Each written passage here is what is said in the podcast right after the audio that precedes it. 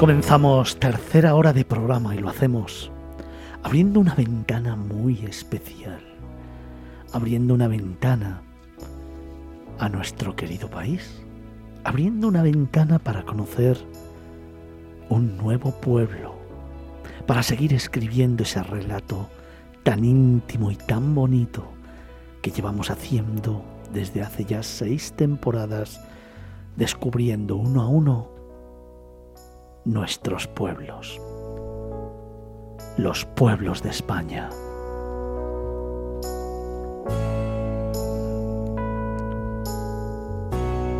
Y hoy además lo hacemos en esta mañana de sábado, viajando para ese más de medio millón de seguidores que tenemos a un lugar especial de Castilla-La Mancha. Hoy os quiero llevar a un sitio que para mí es muy especial. De hecho, hace poco estaba allí, hace muy poco estaba allí, en su plaza mayor, tranquilo, en calma, tomando algo en una de las muchas terrazas que hay frente a los soportales. Esos soportales que tienen magia, pero que tienen sobre todo historia. Esos soportales que cuentan leyendas e historias, esos soportales de madera salpicados por los colores blancos y verdes que tanto me gustan y en los que se narran mil y una historias. Hoy volvemos volvemos a seguir construyendo para ti un nuevo relato. Seguimos avanzando en esa colección de lugares, de los lugares más bonitos del mundo, que están diseminados por toda la geografía española y que no dejan de sorprendernos porque encierran, a veces, en unas pocas calles o en un puñado de casas, la esencia de lo que realmente somos.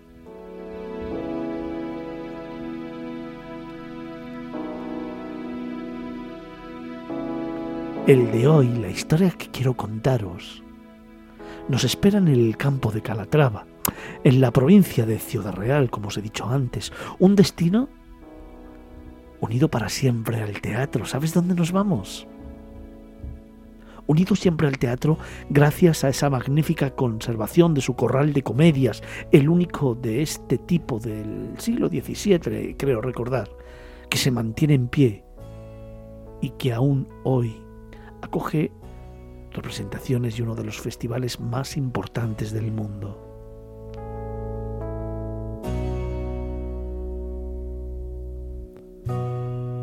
Calles austeras, suelo empedrado, hierro forjado en las ventanas, galerías acristaladas y madera verde. Sombras profundas, luz intensa del día, en medio del paisaje manchego, rodeado por extensas parcelas de cereal, de vid, olivo, huertos y cerros volcánicos. Sus contrastes nos atrapan, os lo digo yo. Hoy, para ese más de medio millón de seguidores que tenemos, os llevamos a descubrir Almagro.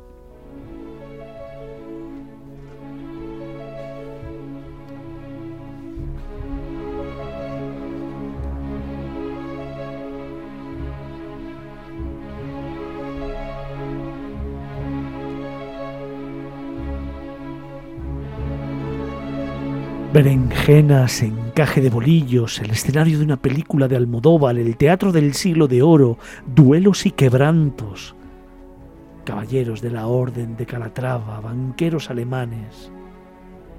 Con estos aparentemente extraños ingredientes, cocinaremos, si me permitís la expresión, nuestro pueblo de hoy, Almagro una de las localidades más coquetas de España, y no porque lo diga yo, sino porque además de ser conjunto histórico-artístico desde 1972, pertenece también al privilegiado grupo de los pueblos más bonitos de España.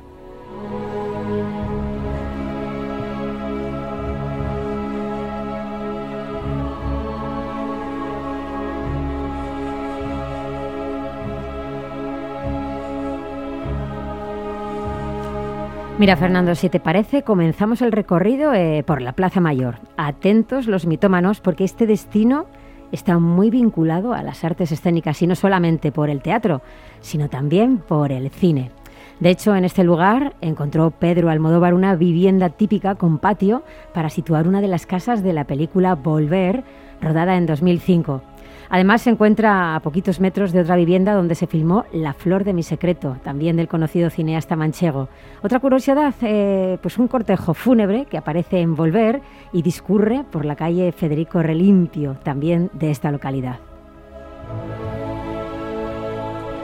Pero volvamos a la Plaza Mayor, el auténtico corazón de la comarca de Campo de Calatrava. Una sucesión de dos pisos de galerías corridas y acristaladas y de maderas pintadas de verde. En su origen servían de tribunas para actos públicos, festivos y también religiosos, como las famosas corridas de toros que se realizaron hasta 1785, cuando fueron prohibidas por Carlos III. Bajo las galerías, pues viejos soportales sostenidos por columnas toscanas en los que abren sus puertas numerosos comercios, antaño locales de artesanos y hoy tabernas y tiendas de recuerdos y productos típicos. Y en el centro, pues en el centro un amplio espacio sin apenas adornos, el color rojizo de algunos edificios de la plaza, almagre, procede del árabe al-magra, arcilla roja, lo que apunta a los orígenes de la villa que, según la tradición, sería un castillo árabe denominado al-Maghrib, levantado presumiblemente en los actuales palacios maestrales.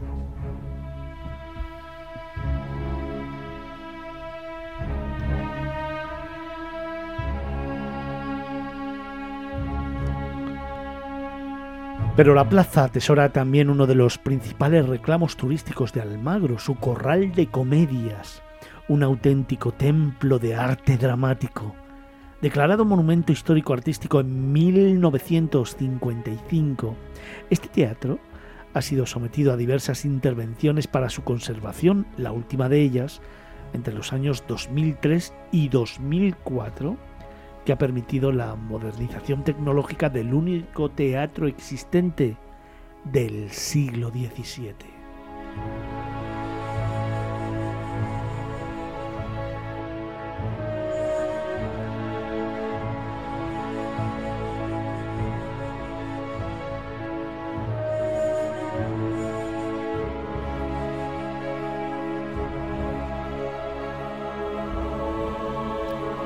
Un lugar que además sigue muy vivo gracias a la apuesta por la programación cultural de la ciudad que incluye, entre otros, el Festival Internacional de Teatro Clásico.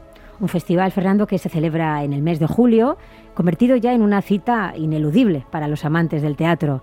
Gracias a este festival, la ciudad se convierte en un gigante escenario donde los versos y los actores, venidos de todo el mundo, se mezclan con espectadores y turistas, provocando la auténtica magia del teatro en cada rincón.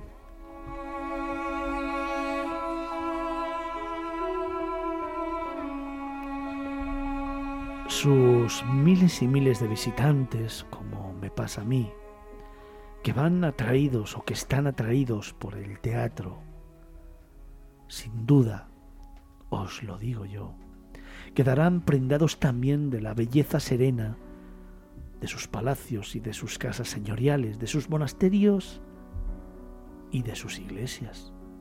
Quedarán enamorados de un lugar que, como te contaba al principio, respira historias e historia, como las vividas por los monjes, guerreros y caballeros que integraban la Orden de Calatrava, cuyas huellas aún se pueden seguir por la ciudad.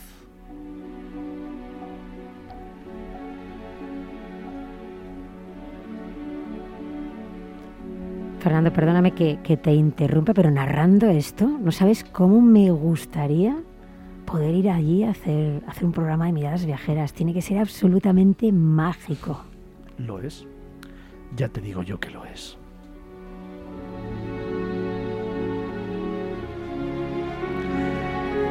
Pero de ello sabe mucho más nuestra próxima invitada. Está con nosotros para ese más de medio millón de seguidores que tenemos, Mariano Ureña. es la concejala de turismo del Ayuntamiento de Almagro. Marían, buenos días. Buenos días, Fernando. ¿Cómo estás? Muy bien. Así da gusto. Así da gusto y estando allí muchísimo mejor, claro. Así es. Oye, ¿te parece que nos demos un paseíto por las calles de Almagro y percibamos un poquito más eh, el ambiente de esta localidad? Por ejemplo, los imprescindibles, ¿dónde nos llevas? Pues en primer lugar en la Plaza Mayor, por supuesto, que está situada en el casco antiguo de la localidad. Como muy bien decíais en vuestra introducción, es de planta rectangular e irregular y está formada por dos flancos con soportales de columnas de orden toscano bajo dos galerías corridas que en su día fueron abiertas al público y en la que se desarrollaban actos festivos y religiosos y que con el tiempo eh, se cerraron por un acristalamiento de ese estilo centroeuropeo que le aporta sin duda un carácter tan peculiar.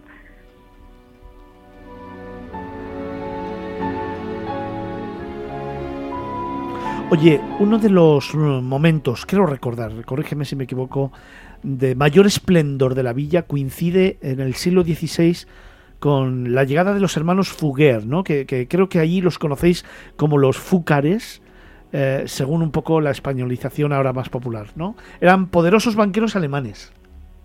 Así es, eran los banqueros prestamistas del emperador y la ciudad que ya había florecido con la llegada de la orden Calatrava, en este momento sufre un mayor auge eh, que la llena de lujos, de gente poderosa con posibles, que se instala en la villa, que mm, construye sus palacios y sus casonas y que le dan al conjunto de Almagro un sentido muy característico. Yo creo que la historia nos narra que a cambio de gestionar y de explotar las eh, minas de Almadén, que en aquel momento, bueno, eran muy muy ricas, ellos cedían una parte de sus riquezas y de sus y de los dineros que conseguían para sufragar algunas de las campañas bélicas de Carlos I, creo recordar. Y eso fue lo que les produjo, lo que les provocó también que ellos aportaran mucho ¿no? a la arquitectura civil de, de, la población, como por ejemplo la Casa del Mayorazgo de los Molina o la de los Rosales. Así es, Fernando. Ellos tienen un gran aporte arquitectónico en la historia de la localidad no solo con la casa palacio que se ha conocido aquí en Almagro siempre como de los Fúcares, sino con otros factores, los Wessel, los Settlers, las casas que de las que hablabas tú y mucha de la arquitectura palaciega eh, es gracias a esta familia de banqueros alemanes. Yo creo que también, eh, creo, eh, les, les confiere también las casas, la del Prior y la del Capellán de las Bernardas, la casa solariega de los Oviedo, y creo, eh, no sé si es así, el Palacio de los Marqueses de Torremejía, ¿no? Que, que, creo que es uno de los grandes relevantes que hay en la población y que, y que hoy es escuela de las Madres Dominicas, ¿puede ser? era escuela ah, de las Madres Dominicas, ahora ya es eh, privado. Sí. Sí, lo ha adquirido un propietario mexicano que está haciendo una obra increíble en la que ha descubierto eh, algunas pinturas con una simbología espectacular y que le va a dar una vuelta increíble y maravillosa y que cuando lo finalice eh, lo va a convertir además de residencia privada en un museo que va a poder ser visitado y bueno, pues es como si dijéramos un mecenas del siglo XXI. sí, es verdad, y va a ser digno de ver este Palacio de, de Torremejía cuando esté finalizado. Oye, antes has mencionado el Palacio de los Fúcares, que creo recordar que es del siglo XVI. Y cuenta la leyenda que servía para administrar y almacenar mercurio procedente de las minas de las que hemos hablado antes, de las minas de Almadén, y que luego se ha convertido en la sede de la Universidad Popular y además es uno de los espacios que se utiliza para el Festival Internacional de Teatro, ¿no? Así es, Fernando. Como bien dices, es un edificio del siglo XVI Además, eh, la fachada es a la usanza toledana, de ladrillo, tapial y mampostería, y es uno de los escenarios eh, del Festival Internacional de Teatro Clásicos que se celebra en julio en Almagro y que desde los años 80 tiene muchísima actividad y es un edificio clave para la ciudadanía del pueblo porque es la sede de la Universidad Popular y alberga eh, en los años anteriores al COVID a unos 2.000 alumnos que pasan por ahí durante todo el año. Oye, estamos hablando de teatro y claro, evidentemente se me va a la mente a ese Festival Internacional de Teatro, a esa corrala. Dios, qué pasada, ¿no? Siglo XVII y la verdad es que un emblema a nivel no solamente español, sino a nivel mundial. Así es, es el único intacto y en activo desde principios del siglo XVII y que sigue conservando la función para la que se creó, las representaciones teatrales, y es un espacio, Fernando, con luz propia, de esos que se te quedan grabados en el alma. Además, cuando uno se sube a las tablas, le embarga un sentimiento prácticamente indescriptible. Es algo eh, mágico, podríamos decir.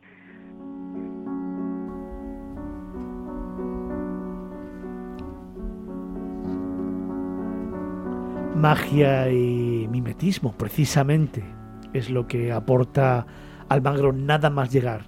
Que te recomendamos que dejes el coche en alguno de los parking públicos que hay.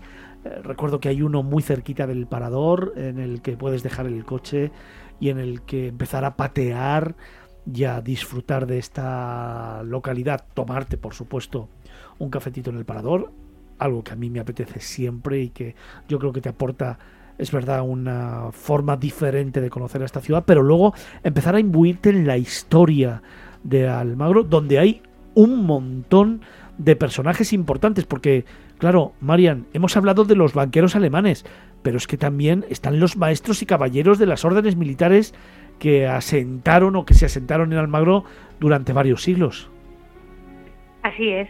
Ellos nos convirtieron en la comarca de la Orden de Calatrava, que es toda la zona que nos rodea, y gracias a ello Almagro empezó a coger auge y empezó a atraer toda esa población vecina, por lo que fue creciendo en servicios y por lo que fue convirtiéndose en una importante villa, puede decirse que es el germen de, de lo que hoy somos muchísimos años después.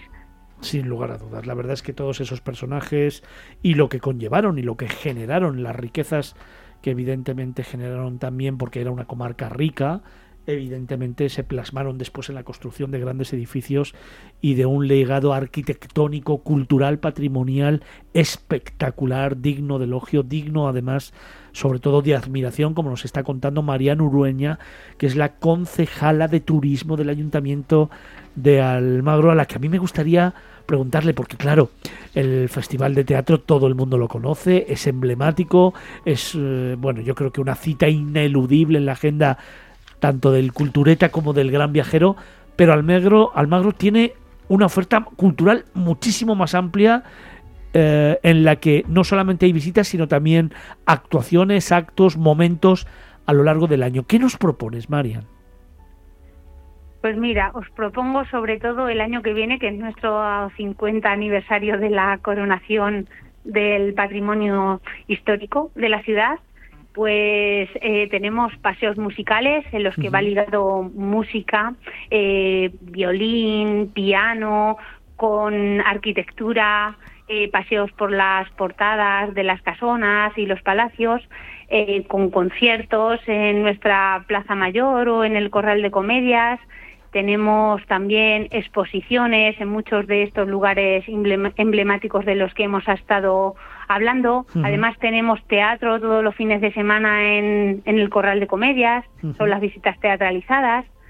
Y tenemos de todo, Fernando, aquí en Almagro. Marian, pues ese es el momento, perdóname, así, ese es el momento para celebrar ese 50 aniversario. Miradas Viajeras tiene que ir a Almagro a hacer un programa en directo a ese corral de comedias, a la Plaza Mayor o a donde queráis, pero quiero ir, por favor, llevadnos. Aquí cada uno... Yo tomo la palabra ahora mismo. Aquí cada uno arriba las cosas su sardina. Me encantaría, de verdad, ¿eh? Oye, estoy pensando en ese museo del teatro, en el museo etnográfico, el campo de Calatrava, o también uno que me gusta mucho, el Museo del Encaje. Son lugares donde también yo creo que están las raíces históricas, donde está la historia de este municipio y yo creo también de la comarca, de la comunidad autónoma, fíjate, de la provincia, la comunidad autónoma y del país, porque aquí se muestran, yo creo que pedacitos, retazos, ¿no?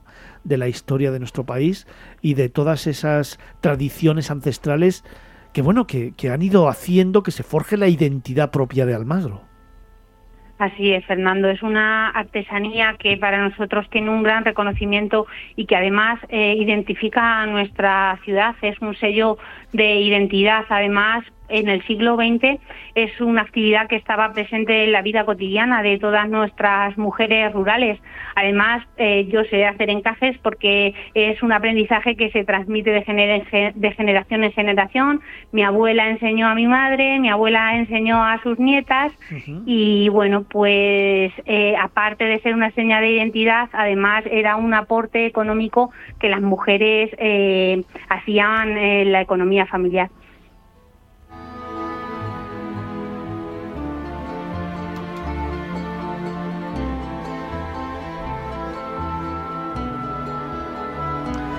Hoy hemos abierto ventana a descubrir uno de esos lugares mágicos, uno de esos lugares, uno de esos rincones del mundo que tanto quiero, que tanto me gusta y que tanto me apetecía contar. Y lo estamos haciendo de la mano de Marian Ureña, es la concejala de turismo del Ayuntamiento de Almagro, a la que para terminar me gustaría preguntarle por la gastronomía. Claro, eh, ya son pasadas las 11 de la mañana, vamos camino de las 12 y hay mucha gente que seguro está preparando, pues eso, o la comida, o el aperitivo, o una escapada al magro, ¿por qué no? Así que, ¿con qué les podemos agasajar? Ese menú, fíjate, a ver si te atreves a hacer un, un menú en el que se reúna toda la esencia de las raíces de Almagro, de su historia y de su gastronomía. Venga, Marian. Pues mira, Fernando, te hago un menú sentado, como tú decías, en una de las terrazas de la Plaza Mayor, respirando tranquilidad y paz. Y primero, pues tendríamos un buen queso de la zona acompañado de un buen caldo de, de la comarca. Y bueno, pues eh, si nos visitáis con frío, eh, degustaríamos unas maravillosas migas que tanto oh. éxito tienen en esta tierra. Y de postre, pues una flor que es un dulce típico que se hace sobre todo en Semana Santa y que es una verdadera delicia.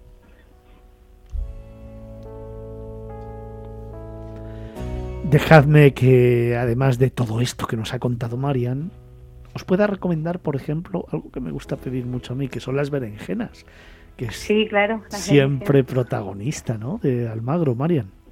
Así es, Fernando.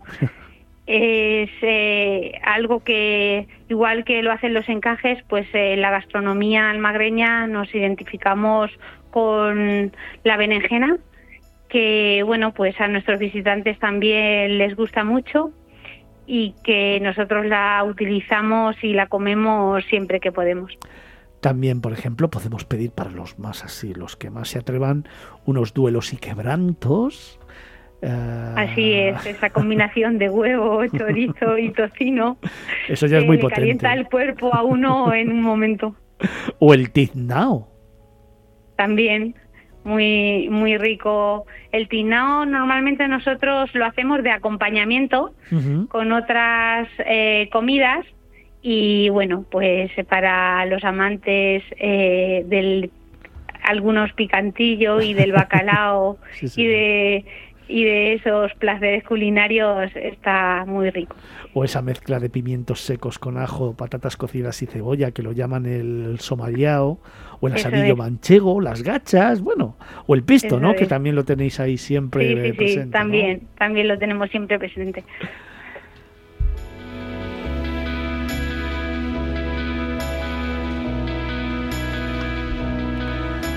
Pues con este sabor de boca que espero que os haya dejado y que tengáis a bien volver a recuperar viajando al Magro, porque lo importante es ir allí, conocerlo, descubrirlo, recorrerlo y amarlo como lo hacemos aquí en Miradas Viajeras.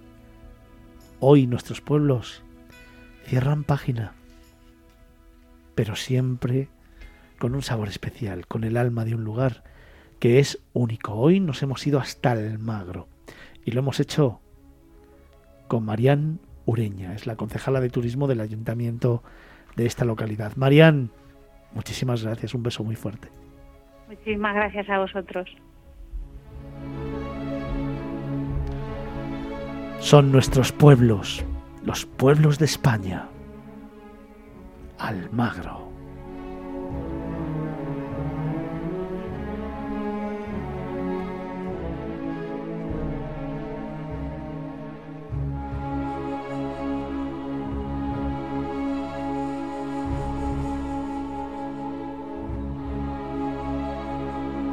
Miradas Viajeras en Capital Radio.